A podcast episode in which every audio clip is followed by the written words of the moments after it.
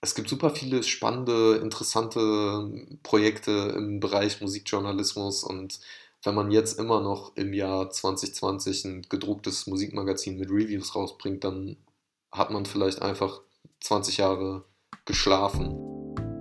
Seid gegrüßt und willkommen zu Folge 7 des Und täglich grüßt Podcast, dem Interviewformat für alle Journalismusinteressierten. Hier spricht Olivia und die nächste Folge hat Tatjana ohne mich aufgenommen.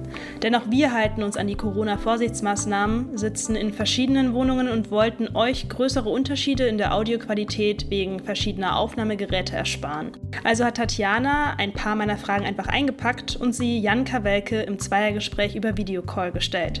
Jan ist 27 Jahre alt und Musikjournalist. Er moderiert beim Jugendsender Cosmo des WDRs und ist außerdem einer der Hosts des Podcasts Machiavelli Rap und Politik von Cosmo, in dem Politikerinnen auf Rap-Musikerinnen treffen. Im Gespräch heute geht es darum, wie man sein Podcast-Konzept einer Sendeanstalt pitchen kann, welcher Song Jan politisch sensibilisiert hat, warum man sich die Gangsterattitüde bei einem Interview mit Rappern sparen kann und es geht auch darum, wieso Jan nach der Schule erstmal auf dem Bau gearbeitet hat und was ihm sein Studium für seinen Werdegang tatsächlich gebracht hat. Für mich war es total spannend, auch mal nur auf der Hörerseite zu sitzen und in die Welt des Musikjournalismus einzutauchen. Aber genug von mir. Euch viel Spaß beim Gespräch von Tatjana mit Jan Kawelke. Du bist unser erster Gast tatsächlich, der eine eigene Wikipedia-Seite hat. und, und auf der Seite steht, oder der Artikel dort beschreibt dich als deutschen Musikjournalisten. Jetzt bei der Recherche ähm, zu dir ist mir dann, bin ich dann schnell auf diese ganze Deutsch-Rap-Journalismus-Szene gestoßen. Die ist ja auch gar nicht mal so klein. Ähm, und ich habe mich dann gefragt, wie du dich denn selber einordnest. Also siehst du dich eher als Deutsch-Rap-Journalist oder so wie Wikipedia dich beschreibt, als deutschen Musikjournalisten? Ich sehe mich eher als Journalisten erstmal, ohne Spezifizierung. Und dann sehe ich mich als Musikjournalist, als Rap-Journalist. Dann fühle ich mich ein bisschen, das finde ich ein bisschen zu eng gedacht. Also vor allem, weil ich immer versuche, gesellschaftspolitische Verknüpfungen auch herzustellen zwischen Kunst und, ähm, und dem Rest der Welt. Ähm, ich würde eher sagen, ich würde eher mich, glaube ich, als Musikjournalisten beschreiben, als als Rap-Journalist. Das Problem bei Rap-Journalist ist, ist in, in den letzten Jahren auch so ein bisschen ein, ein Schimpfwort geworden, weil, weil viele damit verbinden, mhm. dass es sind Leute, die gerne auch Rapper geworden wären, die ähm, aber irgendwie nicht das Zeug dazu hatten und aber keine Journalistenausbildung auch haben und dann irgendwie mit, um mit Rappern abzuhängen und im Backstages rumzuhängen, dann irgendwie anfangen, die zu interviewen. Das finde ich nicht. Ähm, das lehne ich ab, aber deswegen dieser, dieser Rap-Journalist-Begriff mhm. hat irgendwie so einen, hat einen schlechten Ruf. Ähm, und ich kann mich da ganz einfach rauslösen, weil ich, würde ich sagen, sehr viel mehr mache, als nur über Rap zu berichten. Mhm. Ich habe den Wikipedia-Artikel übrigens nicht selber geschrieben. Das wäre meine, wär meine nächste Frage, ob du weißt, wer den verfasst hat. Ich, ich, äh, nee, ich frage mich das tatsächlich auch. Ähm, es brennt mir wirklich unter den Nägeln. Da stehen auch, steht auch die eine oder andere Sache drin, die so nicht stimmt. Oh, okay. Ähm, also, äh, da, da, steht mein Rapper-Pseudonym wäre Icarus Gold ähm, gewesen. Das äh, ist falsch. Es ist nur Icarus. Okay. Also wir gehen jetzt nochmal, wir gucken uns nochmal deinen Werdegang an. Wenn ich ähm, richtig recherchiert habe, dann hast du Journalismus und PR studiert in mhm. Gelsenkirchen im Bachelor. Würdest du diesen Studiengang wieder wählen? Hm. Für mein damaliges Ich würde ich den auf jeden Fall wieder wählen. Jetzt würde ich den, glaube ich, nicht nochmal machen. Ich war damals noch nicht vorbereitet auf die große Welt und ich wusste noch nicht, ähm, wer ich bin und wo ich hin will. Und in dem Sinne war das sehr gut, diesen Studiengang zu wählen, um mich selber zu finden. Es war ein sehr kleiner Studiengang, es ist eine ähm, Fachhochschule, keine richtige Uni. Ähm, man hat nicht diese IMAX-Mega-Hörsäle mit, keine Ahnung, 500 Leuten, sondern wir hatten Kurse, da saßen 20.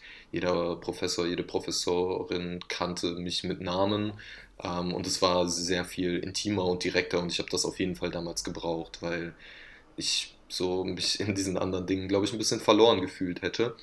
Ähm, Und es war sehr praxisorientiert und man konnte sich ausprobieren und man konnte irgendwie Filme machen und es gab Schreibwerkstatt und Musikjournalismus als Fach und solche Sachen. Also es war wesentlich weniger wissenschaftlich und theoretisch auch ein bisschen natürlich, also kommunikationswissenschaftlich, aber man konnte vor allem irgendwie Sachen machen und ich glaube, das ist generell ganz wichtig, wenn man irgendwie anfangen will, diesen diffusen Beruf mit dem diffusen Werdegang dazu zu erlernen, dann ist es wichtig, äh, Dinge auszuprobieren und zu machen und sich selber irgendwie dabei zu finden, was sind meine Stärken, worauf habe ich Bock und was, was erfüllt mich auch, weil das ja auch irgendwie ein erfüllender Beruf sein sollte, finde ich. Ähm, heute würde ich mir manchmal wünschen, grundlegenderes Wissen über bestimmte Dinge zu haben. Mein Vater hat früher immer gesagt, wenn ich jetzt, also wenn er nochmal studieren würde, dann würde er mhm. Kunstwissenschaften mhm. oder Kunstgeschichte studieren. Ähm, und mhm. ich habe mir also ich, wenn ich jetzt die Frage beantworten müsste, dann würde ich sagen, ich würde jetzt auch Kunstgeschichte studieren. Insofern hätte ich vielleicht damals schon den Rat von meinem Vater annehmen sollen. Ähm, einfach so irgendwie so eine grundlegende Wissenschaft, ähm, sich damit auszukennen, das finde ich sehr, sehr reizvoll. Aber ich würde niemals sagen, dass hoffentlich ich, hätte ich es mal anders gemacht oder mhm. so. Weil ich bin heute der Mensch, der ich dann damals sein wollte. Darüber bin ich sehr glücklich. Und so, das ist der Weg dahin gewesen. Mhm. Punkt. Ist dein Papa auch ähm, in der Journalismus- oder Kreativbranche tätig? Oder wie kam er zu dem Entschluss, dann Kunstgeschichte studieren zu wollen, wenn er es könnte, nochmal? Oh, das weiß ich gar nicht. Also mein, mein Vater hat gar nicht studiert. Ah. Er hat äh, auch nur einen Hauptschulabschluss gemacht. Er hat als Journalist früher gearbeitet, aber das war bevor ich bewusst wahrnehmen konnte, was mein Vater arbeitet, mhm. beziehungsweise ich glaube, ich war da noch nicht auf der Welt und er hat dann später in einem großen Verlag gearbeitet. Das hatte aber weniger mit Journalismus als so mit Medienkommunikation und Marketing mhm. und solchen Sachen zu tun. Also das ist jetzt nicht so ein Fußstapfen-Ding bei mir, auch wenn er sicherlich froh über den Job ist, den ich jetzt mache. Aktuell leitet er ein Literaturhaus in Oberhausen. Das hat er vor zwei, drei Jahren gegründet mit Freunden zusammen. Die haben so den Bestand von einer alten Bibliothek, also von einer Privatbibliothek, 6000 Bücher oder so cool. aufgekauft. Genau, voll. Und ähm, haben halt überlegt, was machen wir damit. Und ich komme aus Oberhausen, eine Stadt im Ruhrgebiet, die äh, irgendwann Anfang der äh, 90er Jahre, ich glaube, ich war vier Jahre alt oder so, wurde das Herz dieser Stadt ein riesiges Einkaufszentrum eingepflanzt. Ich glaube, damals Europas größte Mall, das mhm. Zentro. Ah, ja. ähm, was, ne, man kennt's. Sonst kennt man von Oberhausen nicht so viel. Aber das hat. Doch, ihr habt doch so eine Schwebebahn, oder? Nee, das ist, ist in Wuppertal. Äh, Schwebebahn ist oh, in Wuppertal. Oh. Okay. Genau. Aber das ist auch, äh, das ist auch da in der Ecke. Genau. Äh, und das hat leider den Rest der Stadt ziemlich kaputt gemacht, weil halt die Innenstädte und so ähm, sehr irgendwie also da ist kein Leben mehr. Es gibt kaum Kneipen, es gibt kaum irgendwie gute Restaurants. Ähm, es gibt wenig Kulturangebot, eben weil da dieser, dieser Einkaufstempel ist. Und wir haben keine Uni, das kommt auch noch dazu, du hast kein studentisches Leben. Und die haben dann gesagt, okay, wir machen dieses Literaturhaus auf und da kann man die ganzen Bücher lesen und gleichzeitig machen wir halt Lesungen. Und äh, die sind damit sehr erfolgreich, weil eben die Leute haben halt auch Bock auf dieses Kulturangebot und das haben die so richtig im, im Epizentrum äh, der, der Trümmer äh, dieser, dieser alten äh, Marktstraße, da wo früher das Leben war, haben die das eingepflanzt. Und das ist irgendwie ein mhm. schönes Projekt und ähm, nebenbei arbeitet der noch in so einem Palliativverein. Ähm, genau. Das macht mein Vater. Es war gar nicht geplant, so viel über deinen Vater zu sprechen. sorry. Aber, ähm, nein, nein, ein schönes Projekt, ja. Ähm, warum hast du dich denn, also um nochmal zurück zu deinem Studium zu kommen, warum hast du dich überhaupt für Journalismus entschieden? Gab es jemanden, der dich dazu inspiriert hat?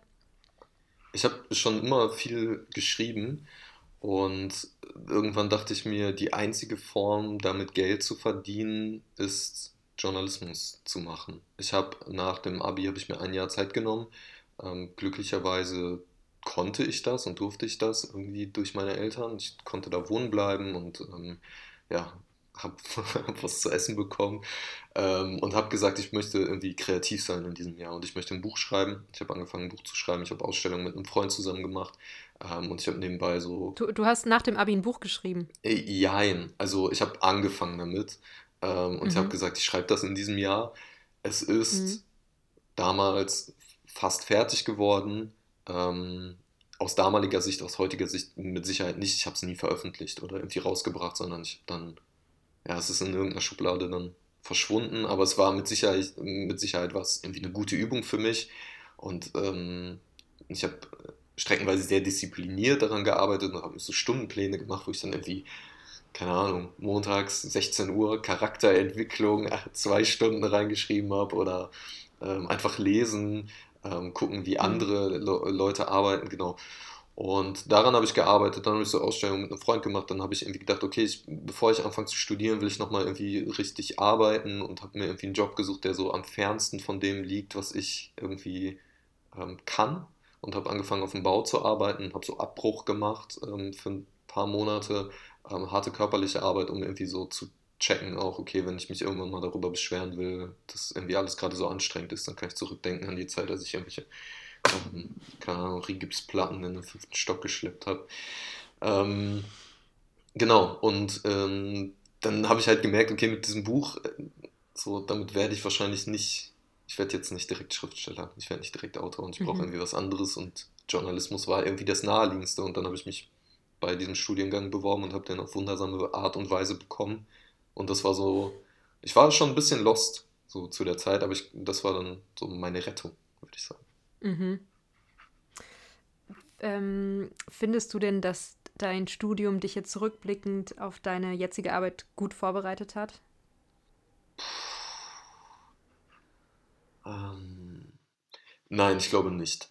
Ich glaube, und äh, ich hatte letztens einen Vortrag an, an dieser Uni und habe so eine Keynote, haben die das genannt? Äh, ich habe mich auch gefühlt wie Steve Jobs äh, für, für die Erstis da gehalten äh, und habe so einen kleinen Vortrag, wie gehen in den Journalismus und äh, wie bereitet man sich darauf vor und wie kommt man eigentlich auf, auf, auf diese andere mystische Seite, weil so wirkte das immer für mich. Mhm. So, wie kommt man zu diesen ganzen großen Zeitungen? Wie kommt man zum WDR? Wie schafft man es ins Radio und ins Fernsehen? So, das, auf dieser Seite des, Studien, des Studiums klingt das total mystisch. Ähm, wenn man dann auf der anderen Seite steht, wird, wirkt das alles irgendwie sehr viel näher und greifbarer. Ähm, wo wollte ich jetzt hin?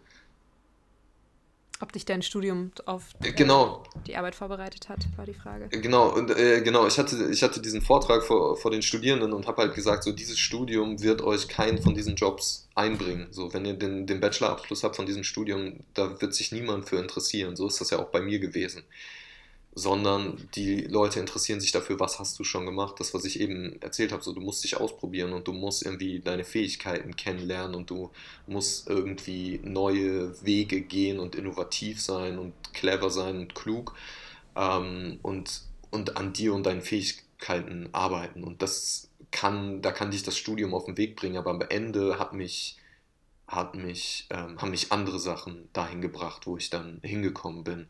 Das waren die Praktika, ähm, das war das Praktika bei der JUICE, das war das Praktikum bei der, Juice, äh, bei der Süddeutschen Zeitung, das waren die freien Mitarbeiten da. das war, dass ich Musik gemacht habe und angefangen habe, mit einem Freund zusammen Musikvideos dazu zu machen, dass ich gelernt habe, ähm, Videos zu machen und Videos zu schneiden und nachzubearbeiten und diese ganzen Sachen. Ähm, und das hat mir gebracht, dass ich konstant an meinem Schreiben und meinem Erzählen gearbeitet habe. Und das Studium war eine Zeit, diese Dinge nebenbei zu entwickeln. Es gab sicherlich auch Kurse, die mir viel gebracht haben, aber der Bachelor-Studiumabschluss wird einen äh, nirgendwo hinbringen, glaube ich. Mhm.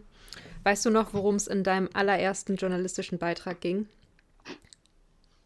Und wo das war? Uff. Ähm, ja, mein, mein aller, allererster journalistischer Beitrag war in der NRZ, ähm, eine Lokalzeitung bei mir in Oberhausen. Da habe ich mit, boah, wie alt war ich da? 13, 14 oder so, habe ich da ein Schülerpraktikum gemacht und da in der Sportredaktion. Mhm. Ähm, und da habe ich über ähm, so eine Kampf, Kampfkunst, ähm, so einen Kampfkunstkurs, Schwertkampf äh, geschrieben. Ja. Warst du da Fall. stolz da drauf? Da war ich sehr stolz drauf, auf jeden Fall, definitiv. Also schon crazy, dann, wenn man zum ersten Mal seinen Namen da irgendwo liest, das verändert sich auch nicht. Also immer, wenn man irgendwo neu irgendwas veröffentlicht hat oder so, jetzt zuletzt irgendwie ein äh, großes, äh, großer, großer Jugendtraum dann war, irgendwie bei der Zeit zu veröffentlichen oder ich habe ein Tagesthemenstück im Volo gemacht, das sind schon verrückte Momente auf jeden Fall. Hm. Ähm, ja, ich war stolz, äh, vor allem war ich auch stolz über die 35 Euro, die ich glaube ich dafür bekommen habe. Ja, nicht schlecht mit 13, 14. Oder? Fand ich auch. Ja. Wie verlief denn ähm, nach deinem Bachelorstudium dann der Weg zum WDR und zum Volontariat? Das knüpfte eigentlich nahtlos an. Ich hatte einen Vortrag bei mir in der Uni von dem ehemaligen Ausbildungsleiter vom WDR und der hat irgendwie erzählt, was es alles dafür braucht, sich beim WDR zu bewerben und wie lang dieses Verfahren ist und wie viele Runden es gibt. Und äh, ich weiß noch, dass die meisten in meinem Kurs, wir sind danach irgendwie so mit ein paar Leuten im Aufzug runtergefahren und alle waren super genervt und so ja, das ist viel zu krass und warum soll man das überhaupt machen? Und ich habe mich irgendwie herausgefordert gefühlt davon. Und ich fand das irgendwie mhm. interessant, alleine dieses Bewerbungsverfahren mal zu machen. Man sollte irgendwie einen Film über sich selber machen, das ging über mehrere Runden und Wissenstests und so weiter. Und ich habe gesagt, okay, ich probiere das einfach. Und habe im Studium halt dann angefangen, mich da zu bewerben und bin Runde um Runde weitergekommen. Und dann war mein Studium zu Ende. Ich hatte noch ein halbes Jahr Zeit, habe meine Bachelorarbeit geschrieben und dann ging das Volontariat schon los. Ja. Das klingt total reibungslos. Ähm, ja, dazwischen waren natürlich ganz viel, äh, äh, ganz viel Nerven auf der Strecke geblieben. Ähm, und ich dachte eigentlich auch, dass ich nach jeder Runde rausfliege. Ähm, hm. Ich, ich weiß nicht so, wenn, wenn ich über das, wenn ich mit jungen äh, Nachwuchsjournalistinnen über das Thema spreche und WDR, Volo-Bewerbung und so, dann finde ich es irgendwie immer wichtig zu sagen, dass man sich nicht abschrecken lassen sollte von diesem Verfahren und von den Leuten, die es bekommen und die es schaffen. Weil ich hatte zu dem Zeitpunkt, in dem ich mich beworben habe, eine freie Mitarbeit bei der Watz, bei der Lokalzeitung in Oberhausen. Und ich hatte zwei ausstehende Praktika, das bei der Juice und das bei der Süddeutschen Zeitung, die bestätigt waren, die ich aber noch nicht gemacht hatte. Und ich habe mir die Lebensläufe von den anderen Leuten natürlich und aus den Vorgängerjahren angeguckt und auch in meinem Jahrgang waren Leute dabei. Also drei, vier hm, sprachig, Indonesisch, Russisch, äh, Ukrainisch, ähm, gearbeitet im Studio, ARD-Studio London, in Paris und solche Geschichten. Und ich komme dann mit der Watz ähm, Lokalzeitung Oberhausen um die Ecke. Aber da, darauf kommt es am Ende dann einfach manchmal nicht an. Und dann ist wichtig, sich zu trauen und äh, da Selbstvertrauen zu haben und auf anderem Wege irgendwie kreativ zu sein. Ich habe dann irgendwie, man sollte eben Filme über sich machen und ich glaube, der war so ein bisschen mhm. ausschlaggebender Punkt, dass die Leute gesehen haben, der hat einen anderen Blick und der bringt hier irgendwie einen anderen Wind rein, als wenn wir uns jetzt nur die Leute casten, die wir sowieso schon hier im WDR äh, ganz viele mhm. haben. Mhm. Spannend. Hattest du denn überhaupt, also jemals Schwierigkeiten, Zweifel oder Sorgen gehabt, irgendwie deinen Platz im Journalismus zu finden? Damals auf jeden Fall, unbedingt. Also ich mhm. werde mich glaube ich, für immer an die Nacht erinnern, als ich da lag und mir irgendwie so bewusst wurde, ich habe nur noch zwei Semester und was mache ich dann eigentlich? Und das, was ich bis dahin gemacht habe, frei bei der Watz über, ja, keine Ahnung, lokaljournalistische Themen zu schreiben, ist einfach, macht mich nicht glücklich und ist nicht mein Ding. Und Zweifel hatte ich, hatte ich immer wieder, habe ich auch jetzt noch, natürlich. Also ich glaube, das gehört irgendwie also nicht Zweifel, meinen mein Platz zu finden. Ich glaube, meinen Platz habe ich gefunden. Aber Zweifel, ob Dinge gut gehen und ob die klappen und ob, ich, ob, ob diese funktionieren, wie ich mir das vorstelle. Ähm, ja. Okay. Ja, ich, ich habe mich jetzt nur gefragt, weil ähm, das klingt halt, wie gesagt, es hört sich erstmal so reibungslos an. Äh, ein Praktikum bei der SZ, du hast für die Zeit, schreibst ja auch ab und zu und die freie Mitarbeit. Das ist ja für viele andere Journal oder äh, Journalismusanfänger gar nicht so einfach, da erstmal irgendwie so dran zu kommen. Und für viele ist das schon ein steiniger Weg. Deswegen hatte ich äh, die Frage jetzt versucht zu vor. Auf jeden Fall, äh, ja. das ist, was ich vorhin meinte, ich kriege das gar nicht mehr so richtig zusammen, aber ich weiß, mhm. dass das für mich damals unendlich weit weg alles schien und unerreichbar und halt so, ja, dafür muss man einfach irre, irre gut sein und da wird man wahrscheinlich niemals hinkommen. Und jetzt bin ich irgendwie auf der anderen Seite und denke mir so, doch, das, also das kann man schon schaffen. Das ist jetzt irgendwie nicht so der mutmachende Appell. Ich, ich, sorry, ich kriege das nicht so richtig auseinander, äh, woran das liegt, aber nein, ähm, ja. es ist, nein, es, es lief nicht alles reibungslos und es hat auch hier und da haben auch mal Dinge nicht geklappt. Mhm, also da steckt ja auch schon viel harte Arbeit und viel dranbleiben bei dir hinter. Auf jeden mhm. Fall. Mhm. Wir hatten ja eben schon über deinen Wikipedia-Artikel gesprochen, wo, ähm, wo man auch dein, äh, oder wo man auch schnell auf Icarus stößt. Ähm, das war oder ist vielleicht sogar noch dein Pseudonym als Rapper. Du hast ein eigenes Studioalbum rausgebracht, richtig? Studioalbum klingt immer so krass. Ähm, das steht aber da. ist richtig. Ja, ja, genau, das steht da. Weil, ja, es ist kein Live-Album und so, aber genau, es, ja, ja. Es ist, genau, es, und, ja, ich habe ein Album rausgebracht, ja. Und du warst auch, äh, hast auch an einem Nachwuchswettbewerb teilgenommen. Genau, Reputation. Kannst es gab du, damals. Ja. ja. Nee, nee, sag, kannst du ruhig äh, ausführen. Es gab damals so Rap-Contests, äh, diverse, vor allem so Video-Battle-Turniere. Und ich hatte aber keinen Bock, mich zu battlen. Ich war noch nie mhm. irgendwie der Battle-Rapper und mhm. ich. Äh, ja, ich, also ich hatte da keinen kein Bock drauf, mich da auch dieser Konfrontation die ganze Zeit zu stellen und diesen, diesen Stress zu haben mit anderen. Mhm.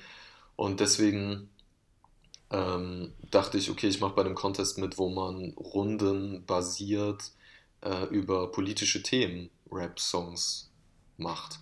Und ich habe damals ein Jahr Musik gemacht oder so erst, ähm, hatte ein, ein Produzentenduo aus, aus Oberhausen, mit denen habe ich zusammengearbeitet und die haben gesagt, ey, das ist cool, was du machst, aber ich wollte damals irgendwie professionell bestätigt haben, dass ich das kann und dass ich gut bin und dass da was Besonderes dran ist. Und in der Jury von diesem Rap-Contest waren damals äh, Suki, Vis-a-vis, Weekend und Motrip und vor allem von Motrip war ich damals ein riesen Fan und habe auch mit dem so gelernt zu rappen so ein bisschen und dachte, okay, wenn er irgendwie mir zumindest bestätigt, wenn er das hört und wenn er bestätigt, dass es gut ist, dann mache ich weiter. Das war für mhm. mich so die, die Grenze. Und dann habe ich da mitgemacht und mich erstmal so auf gut Glück auch da, ein bisschen wie bei der WDR-Volo-Bewerbung, einfach beworben mit einem Track und mhm. ähm, das hat das hat sehr, also es hat sehr gut funktioniert. Ich war dann mhm. da regelmäßig in, in den Runden irgendwie der Beste und die haben irgendwie die Konzepte, die ich geschrieben habe für die Songs und die Texte sehr, äh, sehr gefeiert. Und es war irgendwie, das war, es war eine super coole Sache, um, es war wie so ein Bootcamp, weil man hat jede Woche ein Thema bekommen, worüber man irgendwie schreiben musste und sollte dann innerhalb von fünf Tagen Song plus Video dazu machen und das hat halt dazu geführt, dass du am ersten Tag musst du den Song schreiben, am zweiten Tag musst du recorden, am dritten Tag musst du das Video filmen, am vierten Tag musst du schneiden und am fünften Tag musst du es hochladen. Es war ein irrer Druck, aber dadurch hat man halt unfassbar viel gelernt. Ja, ja verrückt. Ähm, ja, genau, wir waren bei dem Nachwuchswettbewerb. Ähm, worauf ich eigentlich hinaus wollte, ist so ein bisschen, ähm, ob du uns vielleicht über deine Rap-Historie erzählen kannst. Also ob du schon immer Rap-Musik gehört hast ähm, und wieso du dich gerade für diese Musik ent entschieden hast ähm, und sie halt jetzt auch bei in deinem Podcast ähm, quasi fokussierst. Ich glaube, wie bei so vielen kommt sowas durch ältere Brüder. Mein älterer Bruder hat damals 50 Cent und Eminem gehört und da war ich halt hooked irgendwie schon als Grundschüler und fand das total interessant. Dann hatte ich eine längere Zeit, wo ich mehr so äh, Punk und solche Sachen, politischere Sachen gehört habe, weil ich die damals auch im Rap vermisst habe. Das war so rund um die Mitte 2000er, wo so Agro Berlin einen großen Hype hatte und damit konnte ich damals noch nicht so viel anfangen.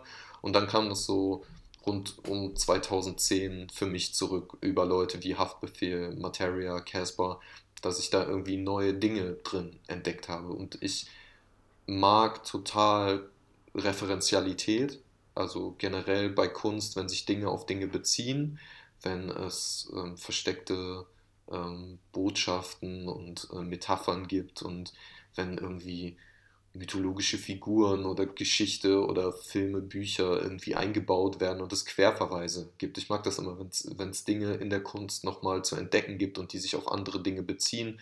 Und ich finde, das ist halt beim Rap, es ist sehr stark gegeben und man kann da ganz viel ähm, herausarbeiten zwischen den Zeilen. Und mittlerweile ist es so, dass seit ich mich, also damals war Rap eher noch eben so eine Nischenkultur, eine Subkultur. Es hat schon ein bisschen im Mainstream stattgefunden, aber mittlerweile ist ja Hip-Hop und das, äh, Rap ist Mainstream geworden, ist die Mainstream-Kultur geworden, an der sich irgendwie alle Bereiche orientieren, sei es jetzt die Mode oder die Kunst oder ähm, die Art, wie wir sprechen. Und es beeinflusst eben genauso krass die Politik und schildert gesellschaftspolitische Verhältnisse. Und deswegen, weil da so viel drinsteckt, finde ich das interessant, da auch genauso viel rauszuholen. Mhm. Hattest du denn von Anfang an schon die Absicht gehabt, ähm, dein Hobby, also das Rappen, zum Beruf zu machen und das so ein bisschen zu kombinieren? Oder hättest du dir auch vorstellen können, Politik- oder Technikjournalist zu werden? Nee, das war nicht von Anfang an mein Plan. Ich glaube, also am Anfang wollte ich eigentlich immer nur schreiben. Ich wollte vor allem so Reportage schreiben. Und der Grund, dass ich mich dann nicht irgendwie an der Henry-Nannen-Schule beworben habe, war einfach nur, dass ich mir mhm. das dann doch nicht zugetraut habe, ob obwohl ich es vielleicht hätte tun sollen. Aber ich habe mich auch, eigentlich habe ich mich auch bewusst dagegen entschieden, weil als ich das WDR-Volontariat dann schon hatte und bei der Süddeutschen Zeitung ähm, war, hatten, mhm. haben die auch gesagt, willst du nicht lieber hier volontieren? Das hat mir damals sehr krass das Herz gebrochen, weil bis dato war alles, was ich immer machen wollte, war nur schreiben.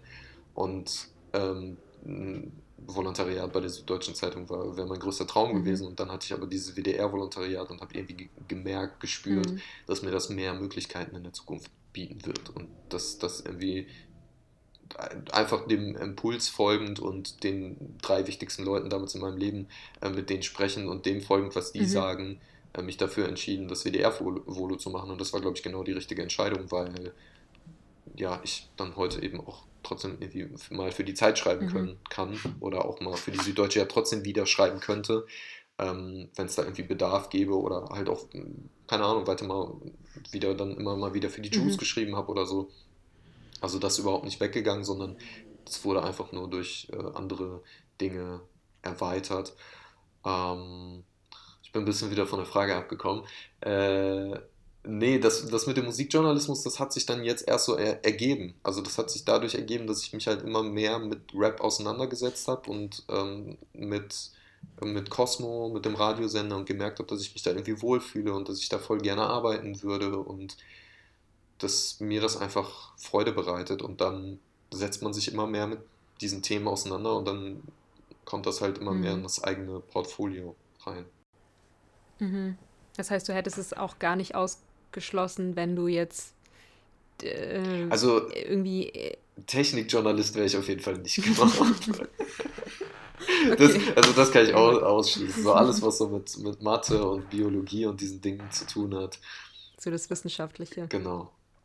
Okay. Bei uns im Podcast war auch mal relativ am Anfang Daniel Hüfner zu Gast. Der ist mittlerweile Startup-Redakteur bei Gründerszene. Das ist so ein Startup-Magazin, vielleicht kennst du das. Ähm, und wir haben ihn damals gefragt, ob er selber mal gründen würde. Und er hat dann ganz klar gesagt, nein, auf gar keinen Fall. Bei dir ist es ja jetzt ähm, so ein bisschen andersrum. Du hast Musik gemacht, kommst also direkt aus der Branche und jetzt berichtest du darüber. Glaubst du, man versteht Fachjournalismus besser, wenn man selber vom Fach kommt? Also muss man selbst Musik machen oder gemacht haben, um sie journalistisch behandeln zu können? Nein, das glaube ich nicht. Ich glaube. Hm. Nee, ich glaube nicht, dass man die Musikrichtung oder dass man generell selber Musik gemacht haben muss. Ich glaube, es, so wie bei allen anderen Themen, man muss sich einfach nur aufrichtig und empathisch mit der Kunst und dem Künstler auseinandersetzen. Mir hilft das manchmal, zu wissen, was es bedeutet, Reime zu suchen, weil ich auch glaube, dass ich identifizieren kann, wenn ein Künstler unaufrichtig mir gegenüber ist mit seiner Kunst, wenn er versucht, mir etwas vorzuspielen oder wenn er einfach faul war da, daran würde ich dann bemessen, ob ich irgendwie finde, dass das nicht gut gelungen ist, wenn sich nicht genug Mühe gegeben wurde, wenn ich verstehe, was die Idee zum Beispiel hinter einem Song ist, aber er nicht so ausgearbeitet wurde, wie das Thema es verdient hätte. Und ich glaube, das kommt dadurch, dass ich mich selber damit beschäftigt habe, wie man eine Geschichte über einen Song erzählt. Aber generell glaube ich, dass dass es einfach wichtig ist, irgendwie empathisch zu sein gegenüber dem Thema und dem, hm. Subjekt, mit dem man sich beschäftigt. Das klingt jetzt super abstrakt, aber es ist halt wichtig, irgendwie das, das, das nachfühlen zu können, worum es da ging und wo, worum, womit sich der Künstler da beschäftigt hat. Ergibt das Sinn? Ja, total.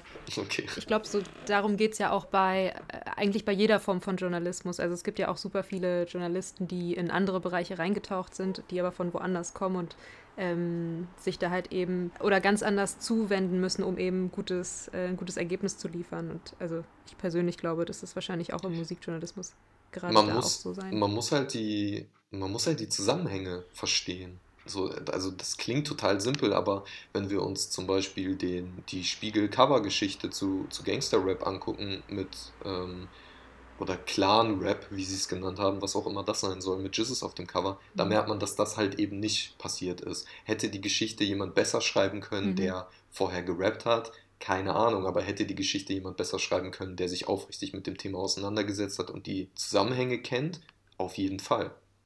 Hm. Wir haben dir im Voraus ein paar Fragen zugeschickt, das ist aus unserem ähm, Und täglich grüßt Freundebuch. Und da hast du auch eine Frage, oder solltest du ja auch eine Frage für jemanden formulieren, ähm, für unseren nächsten Gast. Und unser letzter Gast hat dir auch eine mitgegeben, die würden wir dir jetzt auch noch stellen. Ich Sehr weiß nicht, ob du gerne. die, sie schon gelesen hast. Ähm, und zwar war das Jelena und, aus der letzten Folge und sie hat gefragt, ähm, gab es einen Punkt, an dem du den Journalismus an den Nagel hängen wolltest? Er blickt in die Ferne. Oder auf eine Wand, ich weiß es nicht. Ja, so viel Ferne ist ja nicht äh, an, an die hohen Decken. Ähm, nee, eigentlich nicht. Also nie ernsthaft. Dafür liebe ich das, was ich tue, viel zu sehr. Das macht mich viel zu glücklich. Natürlich gibt es Hm. zwischendurch Momente, in denen ich froh bin, dass ich weiß, dass ich auch was anderes machen könnte. Und dass ich zum Beispiel denke, wenn das alles mich nur noch nervt und traurig macht, dann kann ich auch irgendwie zurückgehen zu meinem Nachabitur-Ich und nochmal ein Buch schreiben oder was anderes im, ich kann auch was anderes im journalistischen Bereich machen. Ähm, oder ich könnte vielleicht auch wieder Musik machen. Also alles jetzt natürlich unter der Prämisse, dass das irgendwie halbwegs trägt und erfolgreich wird. Aber an dem ernsthaften Punkt zu sagen, ich lasse das jetzt alles, da war ich noch nicht. Ich muss aber auch sagen, dass ich zumindest was so Rückmeldungen und so Hate Speech oder solche Sachen nie, noch, noch nicht mit krassen Sachen konfrontiert Mhm. war. Ich weiß nicht, wie es mir gehen würde, wenn ich gerade in dieser Szene eine Journalistin wäre. Ich weiß, dass viele von meinen Kolleginnen Dinge abbekommen, wo ich nicht weiß, ob ich das aushalten würde, ehrlich Mhm. gesagt. Ähm, da wäre vielleicht so ein Punkt, wo ich, oder an, an den ich vielleicht einfach noch kommen muss, dass das einfach, ja, keine Ahnung. Aber das, ähm, ja, nee, also ernsthaft habe ich nie darüber nachgedacht, das, äh, Mhm. das zu beenden. Gibt es denn oder kannst du uns irgendwas über die oder gibt es eine Solidarität in unterhalb, innerhalb der Musik-Rap-Journalisten in Deutschland? Kannst du da irgendwas zu sagen?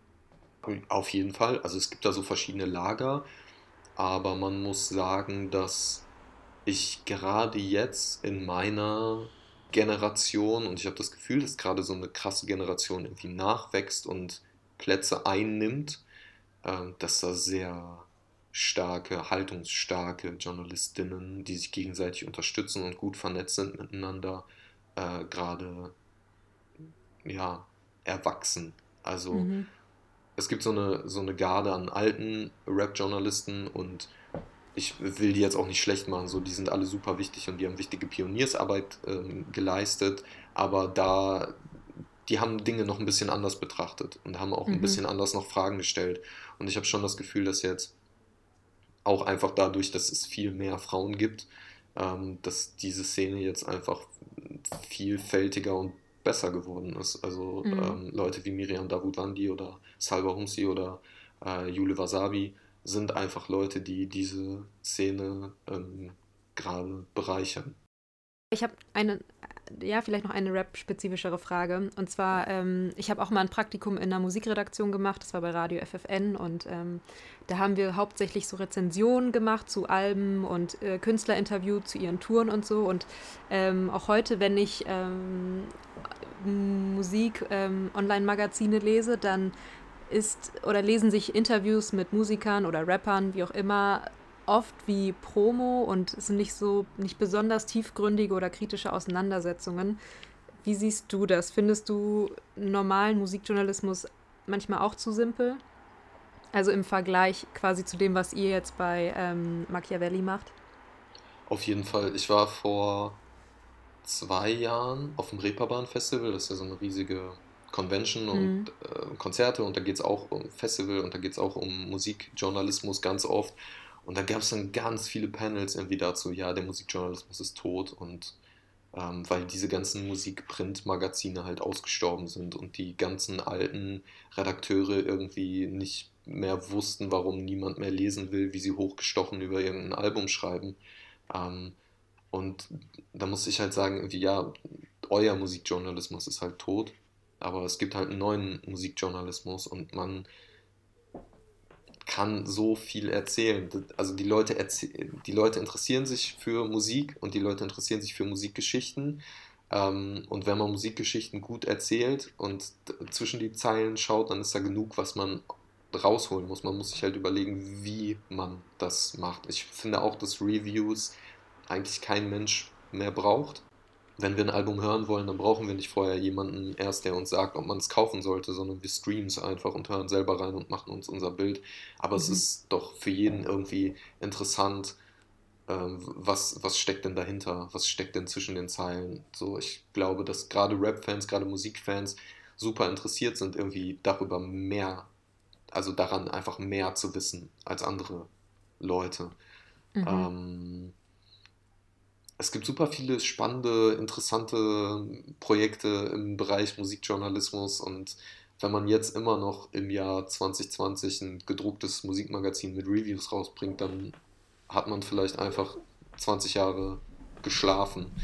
Ähm, und zu den Interviews, also ich glaube, dass die Künstler das auch nervt. Ich glaube, dass die auch keinen Bock haben auf, auf diese Form von Gesprächen, sondern mhm. sie wollen echte Gespräche und echtes Interesse und nicht nach dem Albumtitel gefragt werden. Ja. Mit Vassili hast du ja, ihr habt ja den Podcast 2018 gegründet, Machiavelli, Rap und Politik von Cosmo heißt der. Ähm, ihr bringt Meinungen von PolitikerInnen und äh, RapperInnen zusammen. Hat euch persönlich dieses Angebot gefehlt und warum ist es so wichtig, dass, dass es diese Kombination gibt? Ich glaube, Vassili hat das Angebot nicht gefehlt. Äh, bis dahin. Mhm. Danach hätte es ihm bestimmt gefehlt.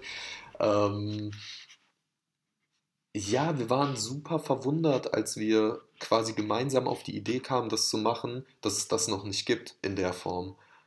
Und hatten super Panik direkt, dass irgendjemand vor uns auf die Idee kommt und das, und das irgendwie wegnimmt, weil mhm. wir das, wir fanden, das lag so auf der Hand und das hat bis dahin so krass gefehlt. Ja, also man muss sich das klar machen. So, Kanye West trifft sich mit Donald Trump im Weißen Haus. Äh, Kendrick Lamar hat sich mit Obama getroffen. Ähm, Putin, Wladimir Putin sagt irgendwie, äh, also versucht Rap-Konzerte zu unterbinden und zu verbieten. Stormzy, der, der britische ähm, Grime-Rapper, äh, steht bei den Brit Awards, der größten Musikverleihung des Landes, auf der Bühne 2018 und kritisiert mhm. vor laufender Kamera Nationwide Live TV äh, Theresa May für ihren Umgang mit der Grenfell-Tragödie. Ähm, Dave, dieses Jahr auch UK-Rapper, wieder bei den Brit Awards, nennt, ähm, da, ähm, nennt Boris Johnson, den Premierminister, einen Rassisten und begründet das dann auch und begründet, warum die Medien ähm, in UK und warum äh, die Bevölkerung in UK ähm, rassistische ähm, Dinge tut und handelt und schreibt und ähm, führt das aus. Und der Einfluss von Rap auf die Gesellschaft lässt sich nicht mehr wegleugnen. Ähm, es ist so eine starke, wirkungsmächtige Stimme geworden. Theresa May hat sich dazu geäußert, das muss man sich mal vorstellen ähm, ne, die wichtigste Politikerin des Landes so gibt nicht ihren Senf zu irgendwas ab, aber sie hat sich gezwungen gefühlt nach ihrem langen, langen, langen, viel zu langen Schweigen da etwas dann zu, sagen, weil ein Rapper sie kritisiert hat.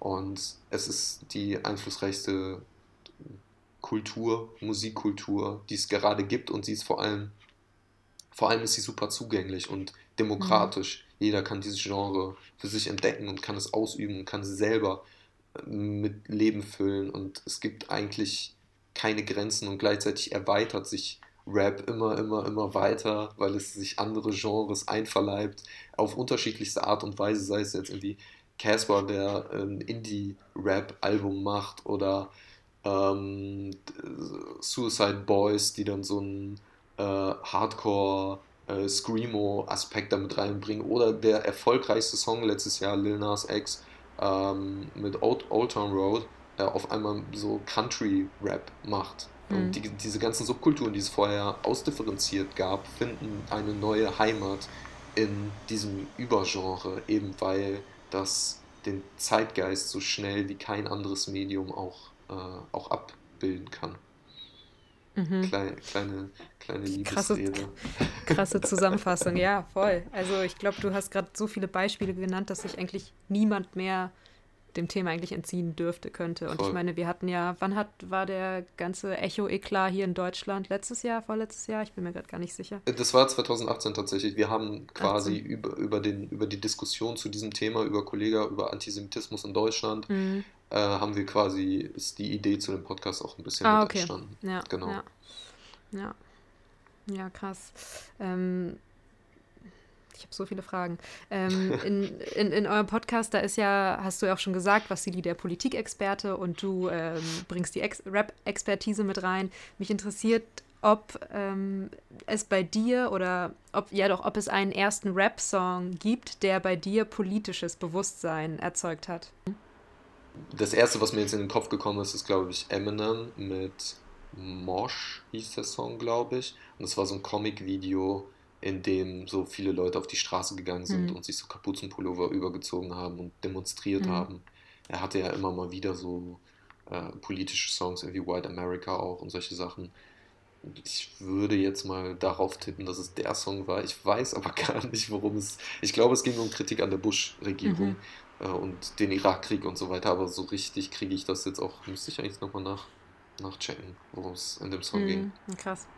Bei mir war das ähm, Where is the Love von, dem, von Black Eyed Peas, falls man das als Rap irgendwie ja, ja. reinbringen kann. Auf jeden Fall, äh, nachdem, ich, nachdem ich da so die Lyrics übersetzt oder gegoogelt habe, dachte ich so, oh Gott, unsere Welt ist so ungerecht. Ich weiß auch gar nicht, dass ich war da wahrscheinlich auch acht, neun Jahre alt oder so und ähm, ja. ja, das hätte ich jetzt auch gesagt bei dem Song, dass ich gar nicht die politische Botschaft äh, verstanden mhm. habe, glaube mhm. ich, damals. So krass. Mhm. Ja, ähm, mir ist jetzt gerade noch eine Frage, eine andere Frage in den Sinn gekommen, noch zu eurem mhm. Podcast. Und zwar habt ihr, also du und Vasili, ihr habt beide das WDR-Volontariat gemacht und euch kam dann noch während des Volus die Idee dazu, richtig? Genau. Habt ihr dann quasi die Idee erstmal für euch selber privat umgesetzt oder direkt äh, mit dem WDR eine Kooperation gemacht und gesagt, hey, wir pitchen jetzt äh, für euch das geilste Podcast-Konzept, was ihr jemals gehört habt ähm, und bitte baut es, äh, integriert es in das Cosmo-Programm oder wie lief das bei euch ab? Ja, eigentlich, eigentlich genauso. Also mir war von, oder uns war von vornherein klar, wir wollen das so professionell wie möglich aufziehen. Das heißt, wir haben direkt ein komplettes Paket abgeliefert mit Fotos, mit Logo, mit ähm, ähm, Dummy-Episode zusammen mit, äh, also ausproduziert, mit einem Jingle, der schon fertig gebaut war, ähm, wir haben ein Konzept mhm. geschrieben über zwei Seiten, wo auch Folgefolgen skizziert wurden. Und mit diesem Paket sind wir dann zu Cosmo gegangen, wo ich schon mal vorgefühlt hatte, natürlich, weil ich hatte sowieso einen guten Draht dahin.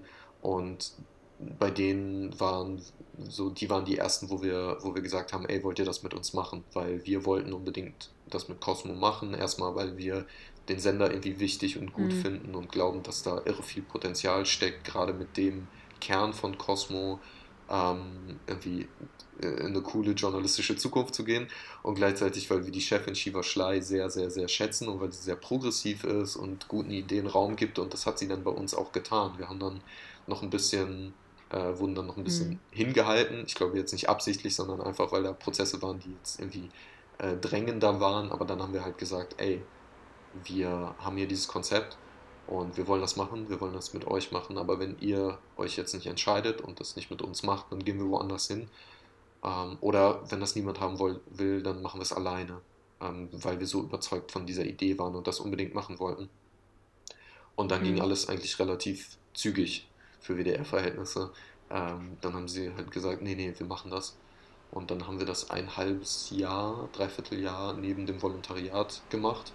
Ähm, und ja, ich war dann auch froh, als, äh, als das Volo dann vorbei war, weil das wirklich die komplette Freizeit aufgefressen hat und äh, das schon eine extreme Doppelbelastung dann mhm. auch einfach war. Wir waren dann, äh, ähm, wir waren mhm. dann beide irgendwann sehr auf dem Zahnfleisch. Vassili, Vassili ist einer der äh, Menschen, also einer der am krassest arbeiten könnendsten Menschen. Ist das ein Satz?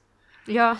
Ich, ich kenne niemanden, der so krass arbeiten kann wie Vassili, so viel arbeiten kann wie Vassili. Mhm. Er ist wirklich ähm, wahnsinnig zielstrebig und ehrgeizig und er braucht nicht viel Erholung. Mhm. Ähm, aber auch ihn hat das, glaube ich, ganz schön äh, geschlaucht und gewurmt. Mhm. Am Ende. Wer hat denn ähm, für dieses Konzept, was ihr da äh, vorge oder geliefert habt mit Jingle, mit Bildern, mit Logos, wer hat euch das alles ähm, erstellt? Die Sache ist, dass wir ein sehr, guten, ein sehr gutes kreatives Umfeld um uns herum mhm. haben.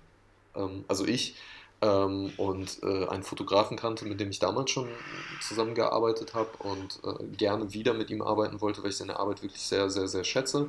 Mhm. Äh, dann habe ich einen ähm, Freund, der äh, Audiodesigner ist, der in Berlin und New York äh, Audiodesign studiert hat, der für uns die ganze, das, das Jingle und so produziert hat und ich ähm, habe mich immer schon gerne so mit Grafik und Typografie und solchen Sachen mhm. auseinandergesetzt und deswegen habe ich diese Sachen am Anfang selber in die Hand genommen. Ähm, genau, und ansonsten haben wir alles selber gemacht. Mhm, also das, das heißt, das waren dann quasi Freundschaftsleistungen ähm, von den Leuten genau, aus deinem genau. Netzwerk. Und, okay. Mhm. Beziehungsweise wir machen das dann oft so, dass wir einfach, wir gehen erstmal in Vorleistung mit den Sachen und mhm. dann versuchen wir zu verargumentieren, warum es irgendwie klug wäre, wenn ja. der WDR die Sachen dann bezahlt. Genau und so haben wir dann halt auch äh, hinterher dann die Deals noch gemacht. Also die Leute wurden dann noch für ihre Arbeit bezahlt, die sie halt gemacht haben für den WDR, ist ja klar. Ja, ja. Warum, ähm, warum passen Vassili und du so gut zusammen?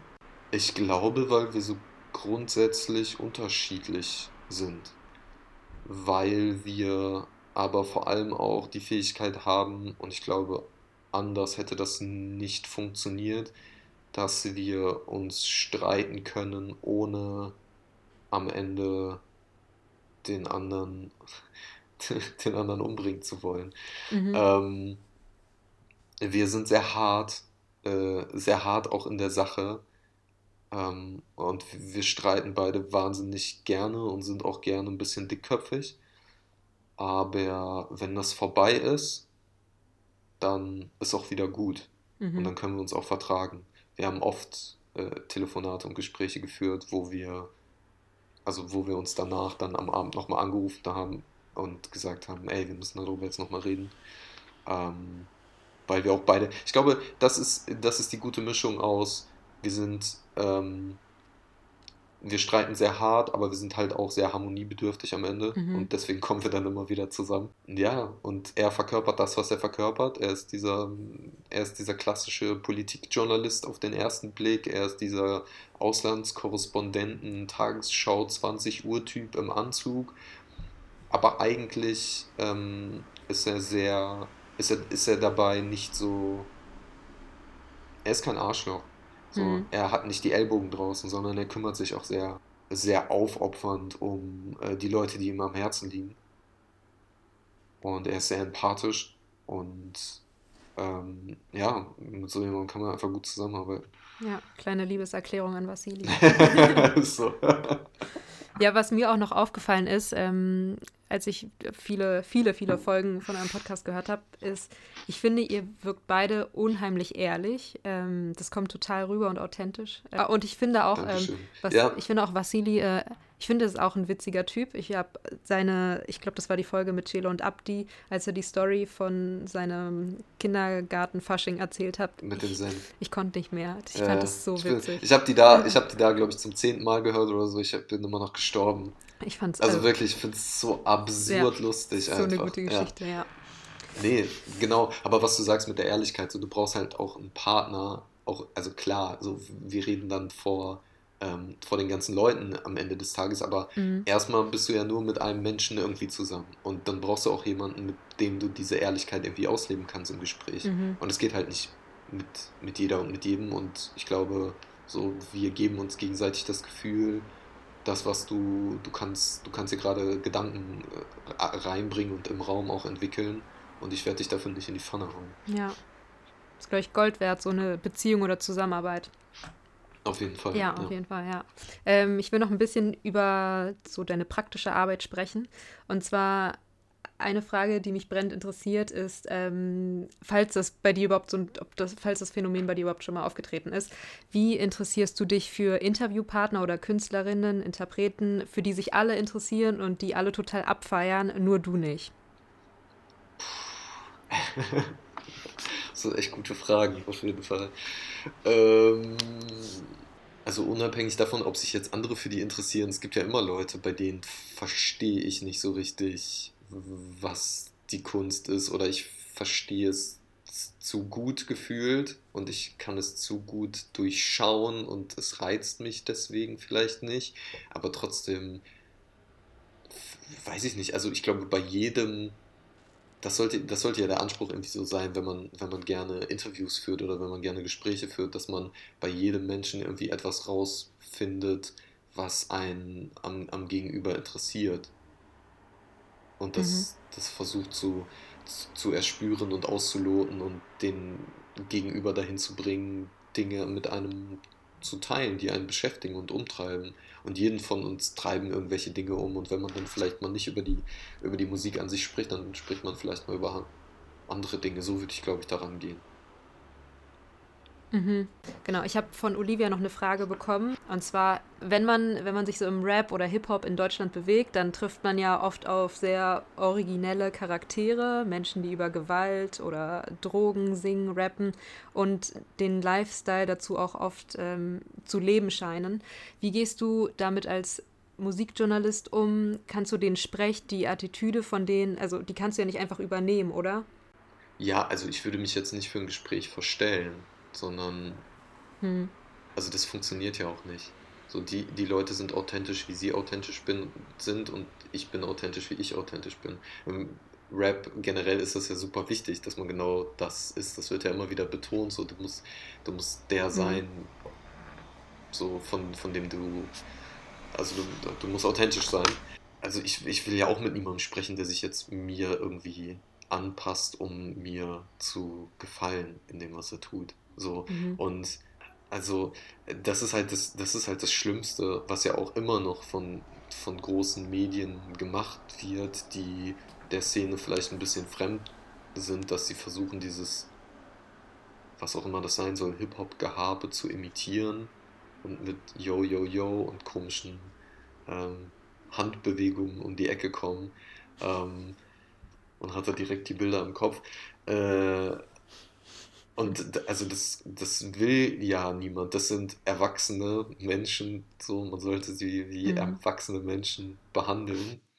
Ähm, und, und so auch mit, mit denen sprechen und nicht, also ne, das ist dieses Augenhöhe-Ding, nicht von oben herab und nicht irgendwie, ja, die dummen Rapper und so um die Ecke kommen oder ich, ich muss jetzt so reden wie Erkan und Stefan damals. Und nee, sprich einfach normal mit den Leuten und sie werden dir eine normale Antwort geben. Sie versuchen dich ja auch nicht okay. zu imitieren. Ja, ja. Ähm, du, du, schreibst ja auch für dich manchmal poetischere Texte, sage ich mal. Zumindest äh, zum Beispiel, dass du es doch auf Instagram postest oder was man auf deinem Blog ähm, lesen kann. Das ist ja ein anderes Genre als das, ähm, was du beruflich bedienst. Hast du irgendwie ein, eine Anleitung oder ein Vorgehen, was du ein, an, einsetzt, wenn du was für die Zeit publizierst oder für Juice schreibst? Es gibt eigentlich keine Unterschiede bis auf den Zwang, wenn ich eine Deadline habe, dann muss ich mich natürlich zwingen, irgendwas abzugeben, einen Text oder so.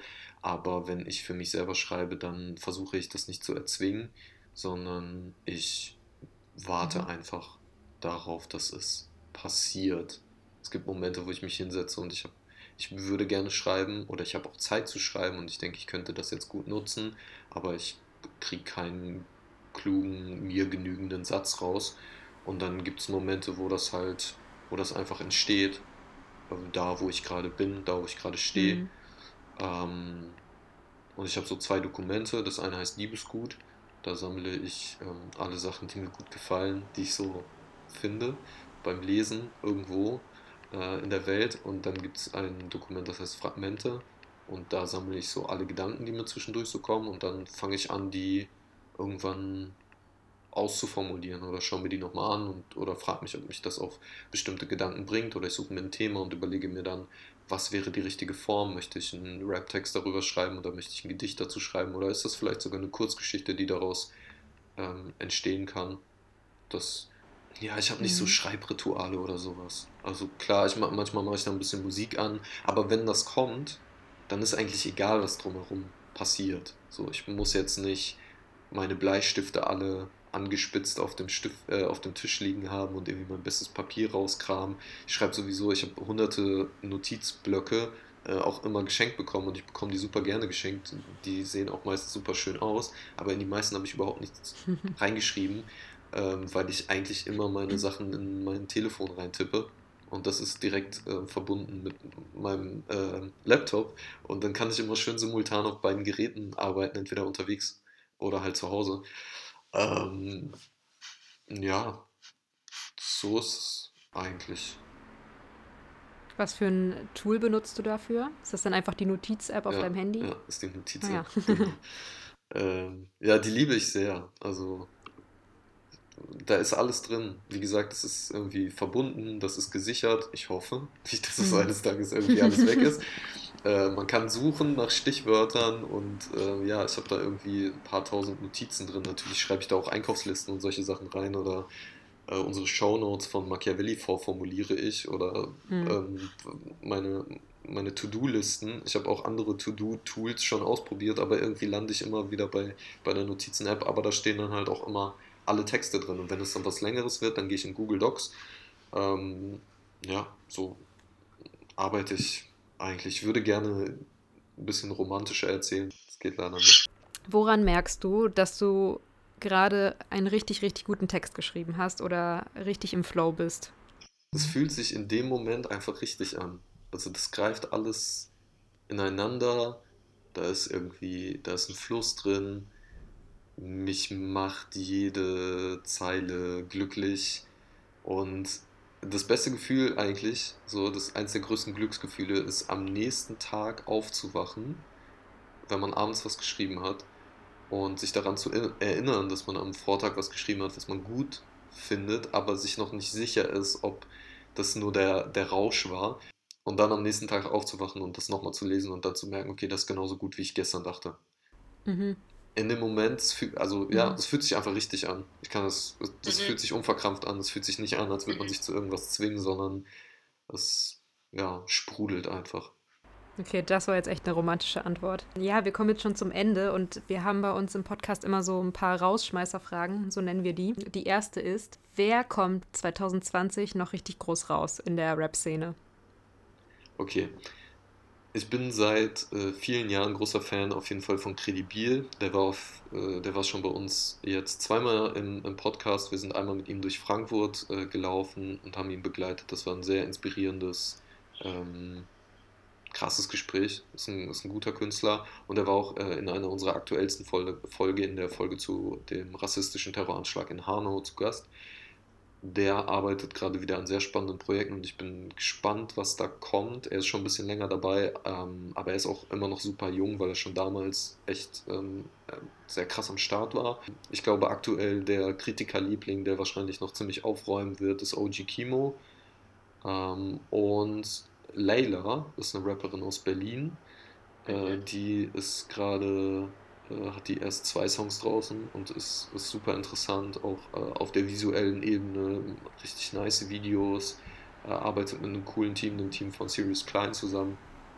Ich glaube, da können sehr interessante äh, Sachen passieren. Generell Berlin ist gerade mhm. wieder am Start, also die ganze Ecke rund um, um Kreuzberg. Äh, da kommen gerade wieder mal die interessantesten Rapperinnen und Rapper her. Paschanim und Simba werden auch richtig groß, glaube ich, noch. Äh, die solltet ihr auf jeden Fall alle auschecken. Okay. Wenn du nur noch einen Rapper oder eine Rapperin hören dürftest, wer wäre das? Boah. Ich glaube Kendrick Lamar.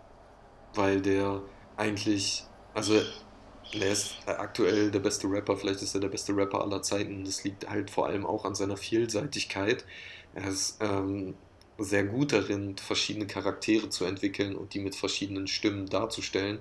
Deswegen wäre das so ein bisschen mein Trick, weil er ganz viele Rapper und ganz viele Rap-Stile miteinander vereint und das, glaube ich, nicht dann langweilig werden würde. Was hast du in der letzten Woche neu gelernt? Ich habe in der letzten Woche neu gelernt, dass man auch Texte auf Instagram veröffentlichen kann. Ich habe nämlich so einen Text geschrieben, zur aktuellen Situation und habe mich gefragt, ob ich als erstes Bild davon ein, äh, davor so ein, so ein Selfie oder einfach ein Foto von mir posten soll, weil ich dachte, Bilder funktionieren besser, damit das auch mehr ähm, angeguckt wird. Und dann dachte ich, nee, das ist irgendwie das ist voll der Quatsch, weil ich will ja, dass der Text im Vordergrund steht. Und dann habe ich, den, hab ich den Text irgendwie so typografisch ähm, aufgearbeitet mit Illustrator und habe das dann so direkt gepostet und ähm, das ist äh, mein erfolgreichster Post aller Zeiten. ähm, und deswegen habe ich mir gedacht, ach wie schön, die Leute ähm, ja, mögen auch bei Instagram, wenn da was Geschriebenes steht. Okay, letzte Frage. Wie heißt die Hauptstadt von Brasilien? das ist eine tiefe Wunde. Äh, die Hauptstadt von Brasilien heißt äh, Brasilia für alle, die das verstehen wollen, ähm, müssen sich eure Podcast-Folge mit, welche war es denn? Mit der Antilopen Gang, glaube ich. Äh, die Folge ja, heißt Sex. Anhören. Genau. Ja. Ja, Mensch, Jan, das war's schon. Hey, vielen Dank. Willst du, gibt es noch irgendwas, was du loswerden möchtest? Puh. Es schwankt jetzt so zwischen Selbstpromo und äh, Lage zur Rede der Nation. Mhm. lasst euch nicht entmutigen und äh, hört dabei unseren Podcast. So, und das war's. Danke an Jan, dass er uns in Folge 7 bei seinem Werdegang in den Journalismus mitgenommen hat. Was es zu verlinken gibt, steht wie immer in den Show Notes. Da findet ihr zum Beispiel auch Jans Instagram-Profil und den Machiavelli Podcast. Apropos, Jan hat zusammen mit einer Kollegin inzwischen einen zweiten Podcast, Machiavelli Push, gestartet. Wer also noch mehr von Jan und aktuellen Debatten hören möchte, kann sich das mal genauer anhören. Uns findet ihr wie immer auf Instagram unter täglich grüßt oder über unsere Webseite www.täglichgrüßt mit umlauten.de. In der nächsten Zeit nehmen wir weitere Folgen über Videocalls auf. Uns interessiert, wenn ihr denn gerne mal im UTG-Podcast hören würdet. Wir geben uns alle Mühe, eure Vorschläge einzuarbeiten und die Vielfalt im Journalismus abzubilden. Demnächst etwa mit einer jungen Frau aus dem People-Journalismus. Da könnt ihr euch drauf freuen und gespannt sein. Bis dahin erstmal vielen Dank fürs Zuhören und bis bald.